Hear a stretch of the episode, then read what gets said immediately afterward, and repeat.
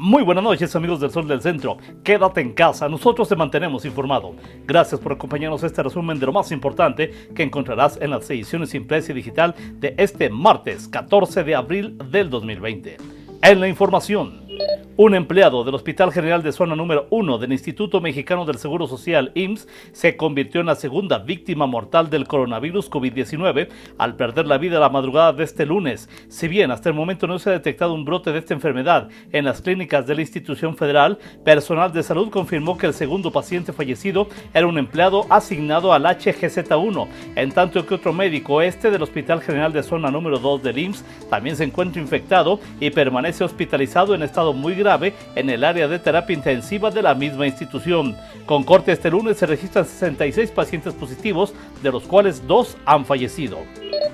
Molestas por la falta de agua, un grupo de aproximadamente 60 vecinas de diferentes colonias del oriente de la capital se plantaron frente a la presidencia municipal para exigir el suministro de este vital líquido.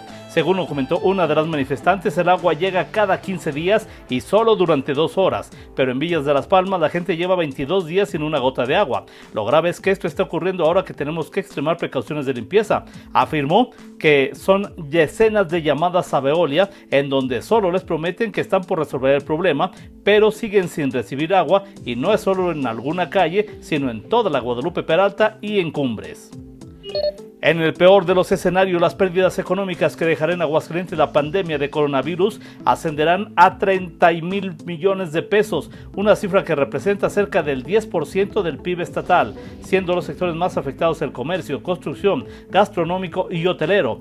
En rueda de prensa virtual, ofrecida por integrantes del Colegio de Economistas encabezados por Jael Pérez Sánchez, presidente del organismo, señalaron que estos cuatro sectores económicos son estratégicos para la economía del Estado, pues representan 34% de las fuentes de trabajo y 56% de las empresas locales. Además, de manera conjunta generan 38% del Producto Interno Bruto de Aguascalientes.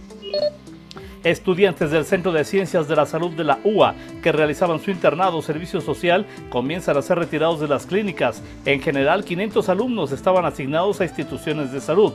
Según información proporcionada por la Universidad Autónoma de Aguascalientes, la totalidad de los universitarios que se encontraban realizando su servicio social ya fueron retirados, mientras que los de internos se inició el retiro de los 148 asignados al IMSS, de los cuales 14 optaron por quedarse de manera voluntaria. La alcaldesa Tere Jiménez inició ayer una serie de recorridos para entregar apoyos como alimentos y productos de primera necesidad a familias vulnerables de distintas colonias y comunidades rurales, principalmente del oriente de la ciudad. Tere Jiménez dio a conocer que estas acciones se realizan como parte de la estrategia para hacer frente a la emergencia sanitaria del coronavirus, mediante la cual también se ha llevado alimento preparado, por lo que exhortó a la ciudadanía a intensificar las medidas de higiene y el aislamiento domiciliario. Y en información policíaca, una ambulancia menos en la ciudad, tras un aparatoso choque en un crucero al oriente de la capital, el cual dejó saldo de tres personas lesionadas, mismas que afortunadamente no requirieron traslado a nosocomio alguno.